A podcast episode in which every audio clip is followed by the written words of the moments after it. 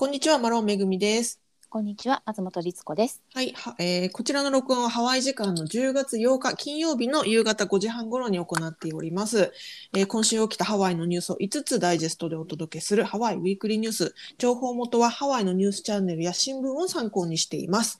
ということで早速、えー10月第2週のニュースですね。行ってみましょう。はい。はい、えーまず一つ目、えー簡易テストでレストランなどの入店が可能になったということです。はい。こちらね、すでに10月1日、えー先週の金曜日からスタートしているということなんですが、えー現在、オアフ島ではレストランやスポーツジムなどに入店する際にワクチン接種カードまたは陰性証明の提示提示が義務付けられてまして、うんですが、これらに加えて、えー10分程度でその場で結果がわかる簡易テストの陰性結果も、えーその入店時に使用できるということが、えー認められたということなんだそうですね。ね。うん。これ、エリツコさん、知ってました？いや、これがね、なんかすごい、あの、曖昧で、うんそもそもその9月13日の時から、はいあの、抗原テストでもいけるっていう話がちらほらじ出てる人がいたりとかね。うんうんうんで、結局そのお店側の対応っていうところになるので、本当のルールがよくわからないまま、うん。あの私これで入れたよっていう人がいたりとかいなかったりとかっていうのが実はあの聞いたことあったんです。で自分はあのワクチンカードを持ってるのでそれでつつがなくあれだったんですけど、うんうん。打ってない人打てない人はいがねなんかいろいろこうソーシャルメディアなんかであれこれ言っているのはちらっと見てたんですけど、うん。いや本当のルールどうなんだろうなって思っていたら、うん。まああのそれがまあ要は公にというかオフィシャルにうん。こういう形も OK ですっていうのが出たんですね。そのようですね。ね、はいなんかちょっと私もすいません追いつけてなかったんです実はこれ。うーん、まあ、なんかそこら辺でもしかしたら現場では知らんとこで混乱が起きてる場合もあったのかもしれなないんかですね。そんな気がしますねやっぱり徹底しきれてないというか、ねうんあの前回もそれが違反になるなって捕まってみたいな話がありおましたもんねね。ありましたけど、それも多分意図的に違反しているのか間違えちゃって理解を間違えちゃっているのかっていうのも正直ちょっとねまだ本当に混乱があったかなと思うので、まあ、今回これがはっきりしたというところでは、あのお互いにとっていいのかなと思いますけどね。そうですね。うんなんかね、この簡易テストキット自体は、クイックビューアットホームっていう、えー簡易テストキット、箱に入ってるものなんですけど、これは、あの一般に市販されているものだったんですって、1箱25ドルで販売されているそうなんですが、うんうん今回この10月1日金曜日から、えーとオフィシャルにこれがねその入店時の検査結果として使用できますよってなってからはホノルル消防署が、えー無料で配布しているということでなんかね配布場所がいくつかあるみたいでアロハスタジアムとかで配ってるらしいんですけど、ね、うん、からねなんか25ドルのものが無料でもらえるのはいいですよね。そう。なんか私が前聞いたのは40ドルぐらいだよって聞いたこともあったのでその辺もこう価格変動なのか、あのー多分なんか違うブランドのものなんか？もしれないね。うん。うんううん。ん。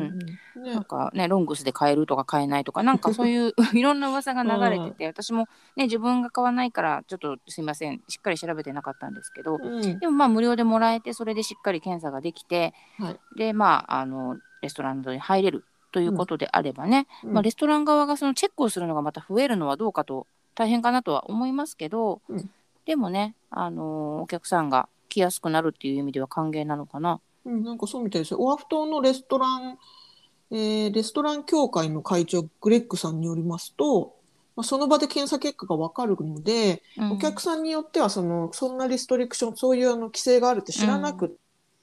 運ってない人が陰性証明も持たずに来るケースというのがやっぱりあるそうで、うんでそういった場合にもそのお店側もお客さんを返さないで済むし、そうね、えーもめお客さんもからねやっぱりうん、お。客さんもね、そのちょっと10分待てばその結果が出るのであればテストを受けますっていうふうに言う方が多いそうなので、まあ、ウィンウィンじゃないかというふうに言われてるんですって。でね、うんこの検査のやり方っていうのをこの、えっと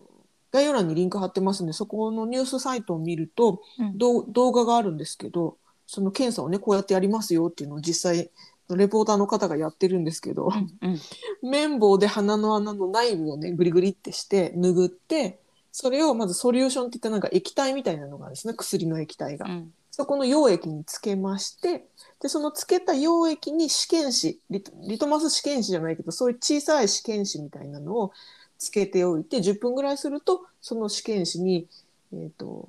ラインが出てくるっていう。で、その何色のラインが出たら陰性で、何色のラインが出たら陽性ですよみたいな。そういうのが10分ぐらいでわかるんですって。うんうんですから、まあ、本当にあの、ね、そういう専門的な知識がない、技術がない人でも誰でも使えますよというものだそうで、あの、すごく、まあ、簡単に使えますよっていうものなんですって。で、ただうんうんし注意しなきゃいけないのが、この簡易テストでは陰性証明書は発行されないので、うん。うんあの、例えばそのレストラン、ランチにで食べに、ランチを食べに行ったお店で、そのテストを受けて陰性だった。けど、それが、あの、別の機関とかね、そういうところにはその、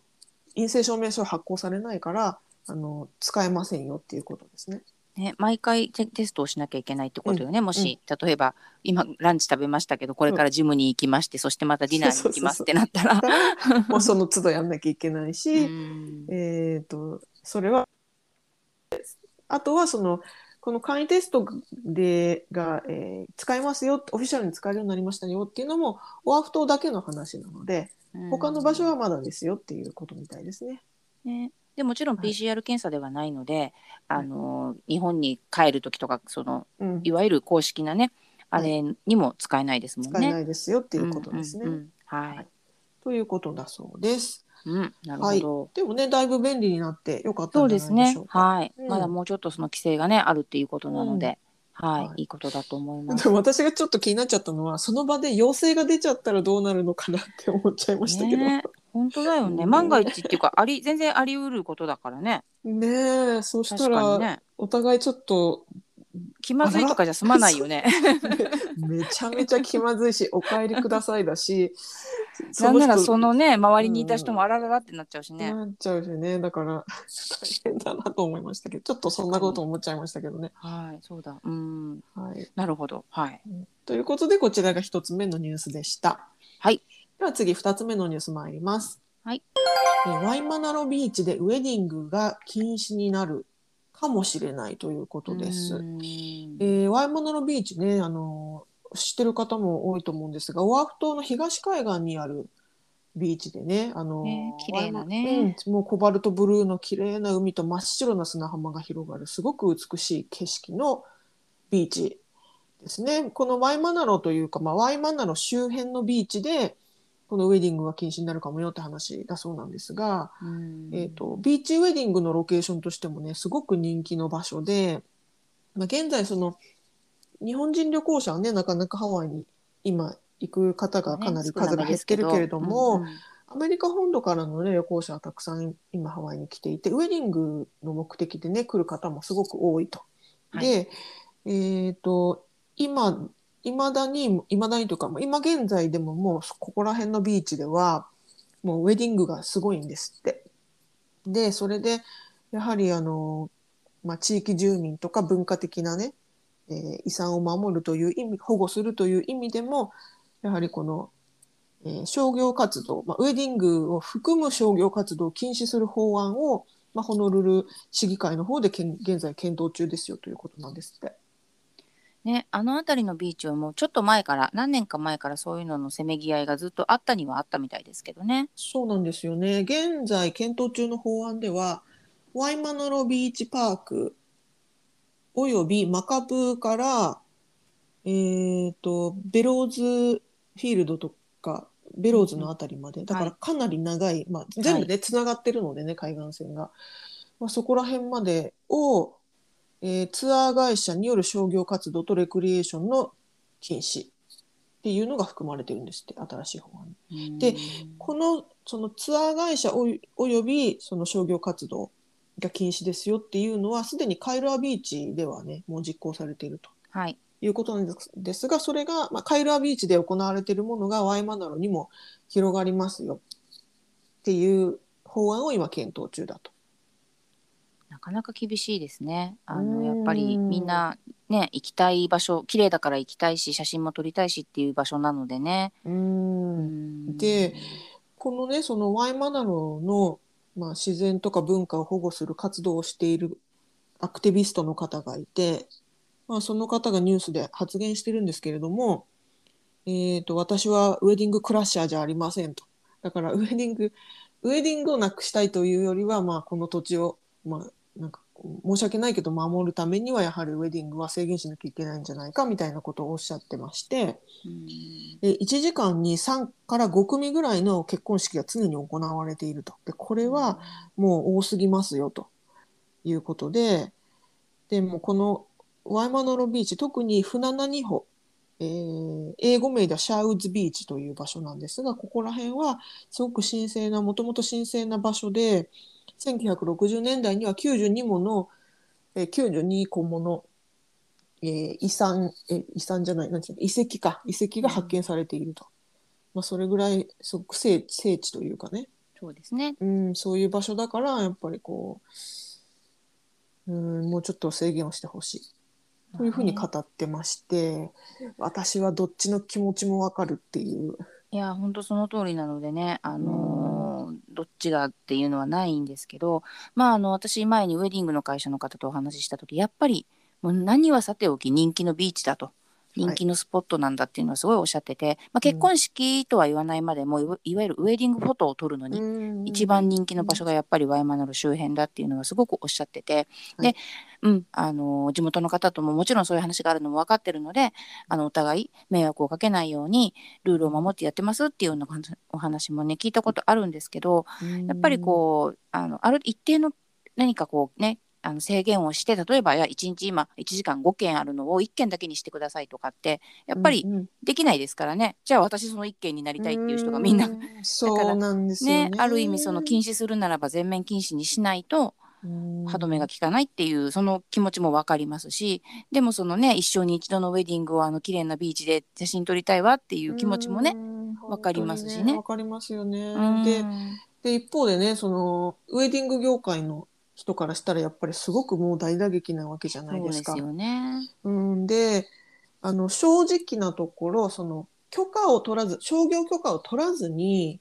えーそのワイマナル周辺のビーチで写真を撮ったりウェディングをしている業者業者というか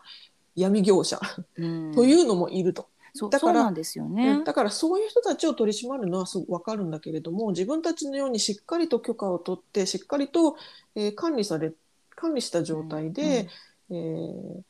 正しくそのウェディング業務をしている業者までが、あの規制の対象になってしまうのはどうなんだろうと。でもうそもそもパンデミックによって自分たちはすごく大打撃を受けてて、うん。要はその室内でのウェディングがほほぼほぼ開催できない時期がひどく長く、まあ、少し前にねその屋外ではいいでしょうになったけれどもまた今レストリクションで大人数での集まり禁止になってるっていうところでやっぱりすごくあのビーチウェディングっていうのはそのパンデミック、まあ、コロナ禍の中でも割と比較的安全に野外で行えるわれる行うことができるウェディングの方法の一つだったから、まあ、それがね対象になってしまうのは厳しいと。いやもう本当にそうなんですだからあの、まあ、カエルアもそうだと思うんですけどやっぱり最初はその、まあ、や闇とまで言わないけど要はルールをちゃんと守らない人がうん多いと全面的に禁止ってなっちゃうんですよね。どうしても。だからもうちょっと歯がゆいというかちゃんとやってる人たちにしたらうん。本当にやるせないとは思うんですけども。うん。うんねねでもそれちょっとどうなるかね見てなきゃいけないでそうですね。すけれどもまたこれはね、うん。法案検討中ということなので、ね、ねどうなのかですけれどもね。で、ちなみに今ね、そのウェディング業界の話で、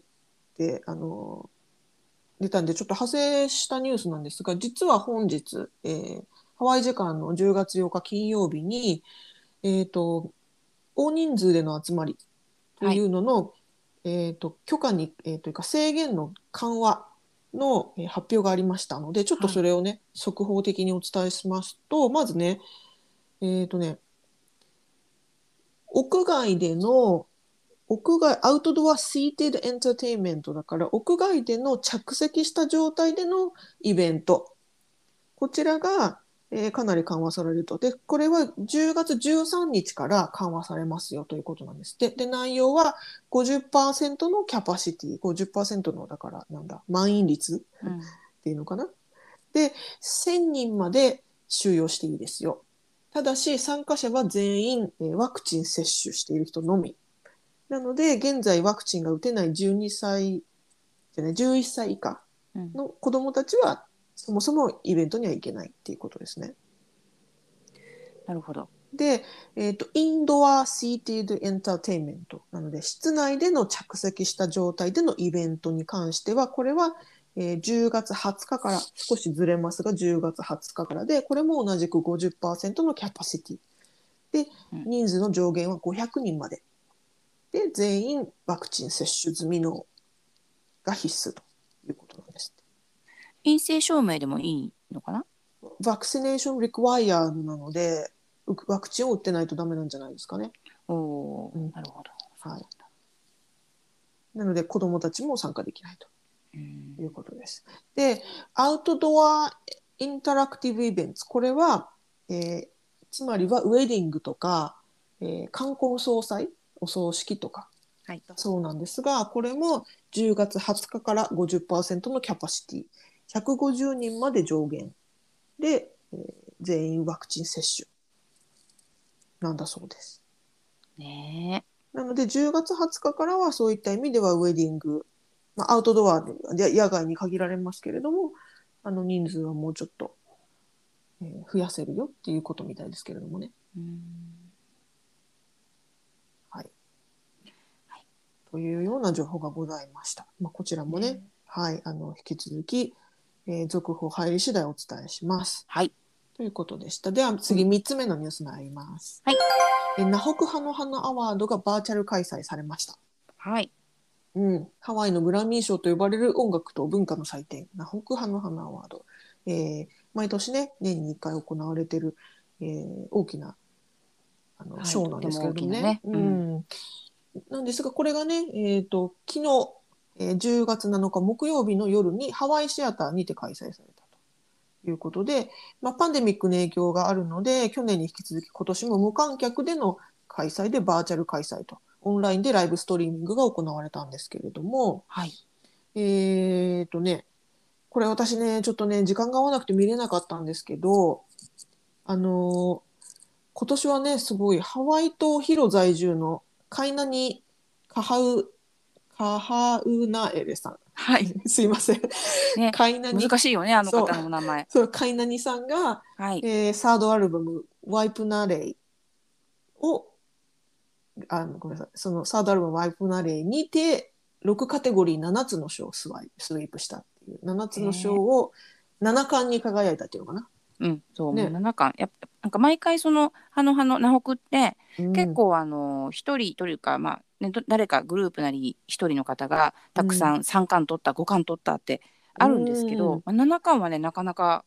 うん多いですよね、それにしても。うんかなりの、かなりの圧勝、うんうんですね。うんで、他で言うとね、私が気になったところは、ウクレレアルバムオブザイヤー、えー最優秀ウクレレアルバム賞が我らのハーブ・オータ・ジュニアさん。はい、おめでとうございます、ジュニアさんおめでとうご。ざいます。パチパチ。パチパチパチパチ。はい。あとはね、私気になったのは、ヘンリー・カポノが、うんカポノの兄貴がですね、はい。お気に入りのエンターテイナー賞。あーもうね、カポノさんはですね、あの、まあ、本当重鎮なので、はい。毎年ねあのもちろん大人気なんですけどやっぱりこのコロナ禍でも結構こう頑張ってライブ活動をされていたりとかブルーノートだったりとかもすごい積極的にやられてたりまあなんかねあの分かる気がしますねデュークスとかも結構ちゃんとちゃんとっていうかビーチのところでライブされてたりしてたのでね、うん、お気に入りのエンターテイナー賞は、あの、投票ですよね。はい、ボートでみんなで、ねううんんでもそれも全員から選ぶんじゃないんだよねこうな候補者っていうのが毎年うんこのそうですね10人みたいに選ばれて、その中で中から選ぶんですよね。はい、うん、はいでもそうカポノの兄貴ですね。そう、おめでとうございます。ね、そう、カポノさんね、最優秀コンテンポラリーアルバム賞も受賞しているということで。ね、なんかね、本当精力的だったと思います。この、ね。まあ、なんかこうエンターテイナーエエンターテインメント業界がすごく厳しい中で、うん、あのーとても精力的に積極的に動かれているイメージがあったので、ね、なんか活動ねね、うん。実ったというかね、見られがしますね。うん評価されて素晴らしいですね。うん。はい。ということで、えっ、とね、期間限定、えっ、とね、永久的には見れないらしいんですけど、まだ、えっ、と、はい、まだなんか YouTube かな。動画ね、うん、ね、動画見られます。はい、はい、なので、ちょっとそのリンクも概要欄に貼っておきますので、ぜひあのご覧くださいということで、うん。私あのハワイも見ようと思います。シアターで、はい、ハワイシアターで、えっ、と表彰がされていて、でまああのいろんなところで前前にあのプリレコードされていたものも含めてこういろんなもちろん。演奏もあったり、発表もあったりしているのでぜひはいご覧になっていただきたいです。うん。はい。ということで、こちらが3つ目のニュースでした。はい。えー次、4つ目のニュース参ります。はい。コカミアリを見つけたら直ちに捕獲後ということで、コカミアリっていうね、アリの種類の、うんなんかそういうアリがいるみたいなんですけど、はいハワイ州農務局では10月をアリを止める月間、ストップ・ザ・アント・マンスとしまして、外来種のコカミアリの蔓延を防ぐために住民に協力を求めているということなんですって。はい。で、コカミアリって私初めて聞いたんですけど、うん、私も聞いたことなかった。うん、もともとハワイにはいない外来種のアリなんですが、えーハワイの自然環境、もしあのこのアリが増えちゃったらハワイの自然環境に影響を及ぼすことはもちろんなんですけど、農業とかペットとかにもまあ被害が及ぶ可能性があるので、あのかなり危ない危険なアリなんですって。うん。で、なんかね、小さい、なんかちょっと透明っぽい黄色いなんかアリなんですけど、えーと、これが繁殖するとすごくギュッと密集して群れを作って地面や植物、木などを覆って様々なところに侵入していくと。で、今ね、私、コカミアリで検索したら、東京都でも危険な外来生物に指定されてまして。あのね、なんかね、すごいんですよ。なんかね、噛まれたらす、なんだっけ、刺されるとアルカロイド系の毒によって非常に激しい痛みを覚え、水泡状に腫れる嫌じゃ。とか書いてあって、怖っ。怖っていう。ね、あの、うんヒアリとかもね、結構、あの、はい危ないってよく言われます。ファイアーアントうん、言われ。ますけどね。また違うんだね、これは。そう、なんか原産地は南米だそうです。まあだからどういう、うん、どういう経緯かわからないけど、まあ何かしらの形でハワイに入ってきてると。現在、マウイ島で18匹の、えーこのコカミアリの個体群が発見されていると。で、だけどまあ、生きてるのは6匹？とかなんか、まあとにかく、まあ18匹って言うとそんだけって感じなんですけど、うん。ただこれが増えちゃったら大変だから、うん、うん、もうあのでどれぐらい増えているのかどれぐらい蔓延しているのかを把握するためにも住民に協力を求めてるんですって。でどういうことかっていうと,、えー、とまずですね箸にピーナッツバターを塗ったものを放置しておいてはアリを誘い出してほしいと。でそのアリがくっついてきてこれがえコカミアリだって分かったらビニール袋に入れて冷蔵庫に保管してくださいと。でお知らせください。それも嫌だな。そこに嫌ですよアリ入れたくないな。全然逃げないようになんか口縛ってもちろんね。ジジップロック入れてとかなんでしょうけど、うん、まあそういうことだそうですよ。ね、なんかちょっと、あの笑ってる場合じゃないのかもしれないけど、やっぱりこうアリとかっていっぱいいるので、うん、あんまりね、い一個一個こう個体を調べるっていうことをしないじゃないですか。あ、アリだなと思うけど。うん、なのでね、ねちょっとうん、刺されたら痛いみたいですからね。ね、大変だ。う、うんんちょっと見てみます。はい。はい。お気をつけくださいということですね。はい。で、では次、5つ目、最後のニュース参ります。はいえーハワイの獣医不足が深刻化しているということでニュースが伝えてまして、うん獣医さん、動物のお医者さんですね。はい。えーハワイの動物病院ではかつてないほど業務が逼迫しており、獣医に大きな負担がかかっているということなんですって。ね。で、大方の動物病院では予約がもうほとんど埋まっちゃっていて、見てほしくても見てもらえないケースが増えていると。そのため飼い主の不満、不安が広がってしまっていると。と同時にもちろん獣医の労働環境も大変な状態になっているということなんですけど、私ね、これ全然知らなかった。申し訳ないんです。申し訳ないけど、全然知らなかったんだけど、うんうんうん。米あの CDC 米国疾病予防管理センターによりますと2019年の調査によりますと女性の獣医の、えー自殺率っていうのは平均的な女性よりも3.5倍も多いんですってこ心痛い。いや本当に心が痛いですよそれぐらいまあ大変な、うん。えーお仕事だということではでニュースでえーハワイで獣医として勤務するウォレスさんがコメントされてるんですが、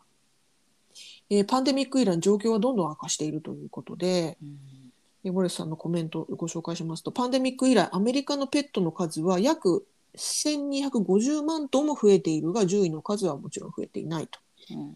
だからつまり大変になってますよと。だからもうはい全然今の獣医ではの数では今のペットの、えーなんだ診察ともう全然賄えないと。そうだよね対応できるわけないよね。うん、でそうなると、見てほしいのに見てくれなくて自分のペットが苦しんでるとかもう最悪亡くなってしまったみたいな状況もきっとあるんでしょう。はい、でそういう中で、えーそういった患者さんの飼い主さんから脅されるケースというのがすごく多いそうで、うん同僚の中には獣医師およびスタッフが銃で撃たれると脅迫された人もいると。まあ、そういうこともありつつさらに獣医師の給与というのはそれほど多くはないんえです。うんでなにもかかわらずあのもちろんドクターディグリーって言って博士号が必要なので、えーつまりはその授業料の返済に追われている人たちがほとんどで、生活はそんなに楽じゃないと。ねなのに激務でさらに脅されてもいるということで、まあそれはねそりゃもう大変ですわっていう。うん悩みますよね。うん。ねえなんかちょっとこうね獣医さんってこう名前名前というか耳で聞くだけだとうん。なんかこうとてもねや優しくってこういいお仕事で素敵っていう感じがしちゃいますけど、うん。ねやっぱりすごい責任もあるでしょうしそしてすごい激務だっていうのも私もニュース見てびっくりしましたし何よりうんお給料もねうんとかっていうのを考えるとちょっとまあうん。言葉を選ばずには割り合わないみたいなこともあるかもしれないから。ね、でやっぱりそのパンデミックでペットを飼いたいっていう人が増えたのは、まあ、世界多分共通だと思う。日本でもね、はい。そういう話を聞きますし、はい。ただじゃあそれでそれに合わせて本当に周りの状況が全部増えるかっていうとそんなことはないですし、まあねもしかしたら状況が変わってまた飼えなくなっちゃいそうっていう人とかもねよく聞くので、やっぱりそのあたりバランスがね、あのとても難しいなっていうのを感じますよね。うん。だからこのねニュースに出てるウォレスさんも言ってるんだけど私たちは見たい見てあげたい。動物を、あの一匹でも多く救ってあげたいんだけど、うん。でももう物理的に見られないんです。だからあの意地悪をしてるとか怠けてるわけじゃなくてもう本当に無理なんですと。うん。だから本当に申し訳ないんだけどその飼い主さんには理解してほしい。っねていうふうに訴えてますね。ね。なんかでも、うん。ねもちろんその飼い主さんにしたら自分のね大事な大事な本当に家族を、うんが苦しんでるのに見てもらえないっていうジレンマはもちろんとんでもないつ辛い思いだとも思うんだけどね。すっごい辛いですよね。だけどこう、うん。本当にそれってバランスで誰も悪くないというかねずるしてないし、うん。うん、なんとかなんないのかな。いやー私が10位だったらって思っちゃいましたすごい。ね、でもそうでも本当にそういうのってお医者様あのねに人間のお医者様が足りないっていう時もそうなんですけど簡単に、うん。じゃあ私今から勉強して1週間でなりますとかできない。もう本当にスペシャリストだじゃなねだからうん。それもね簡単には増やせないでしょうからね。そうなんですよね。いや本当これ難しい問題だなって。うん。だからやっぱりそのペットの数ペットを飼いたいっていう気持ちもすごく大事そのね思いも大事にしたいけれども、うんうん。やっぱりねそのペットが増えるイコールこういった医療機関だったうんりさまざまなサービスがやっぱりしっかりと充足していることがやっぱり大事でそういった管理ってねどうにかうまくできたらいいのになって思っちゃいますよね。本当にね難しいよね。でも自分が動物うん。例えば飼いたいってなった時にね周りに獣医さんあったかなとか考えないもんねなんとなく。ねでもあったとしてもね見てもらえないんじゃそうだよねまさかってねなるから。ううん。ん難しい。ね難しい問題だなと思わされました本当に。だからせめてねあの獣医さんになんか本当差し入れでもしたい気持ちですけど、うんねうん。なんかちょっとねお互いこう想像力とか思いやりを持って生きていかないといけないよね。本当ですね、ん。はい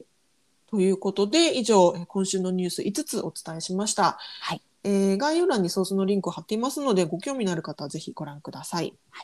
ということで今週もご視聴どうもありがとうございました。ありがとうございました。はい。では失礼します。さようなら。さようなら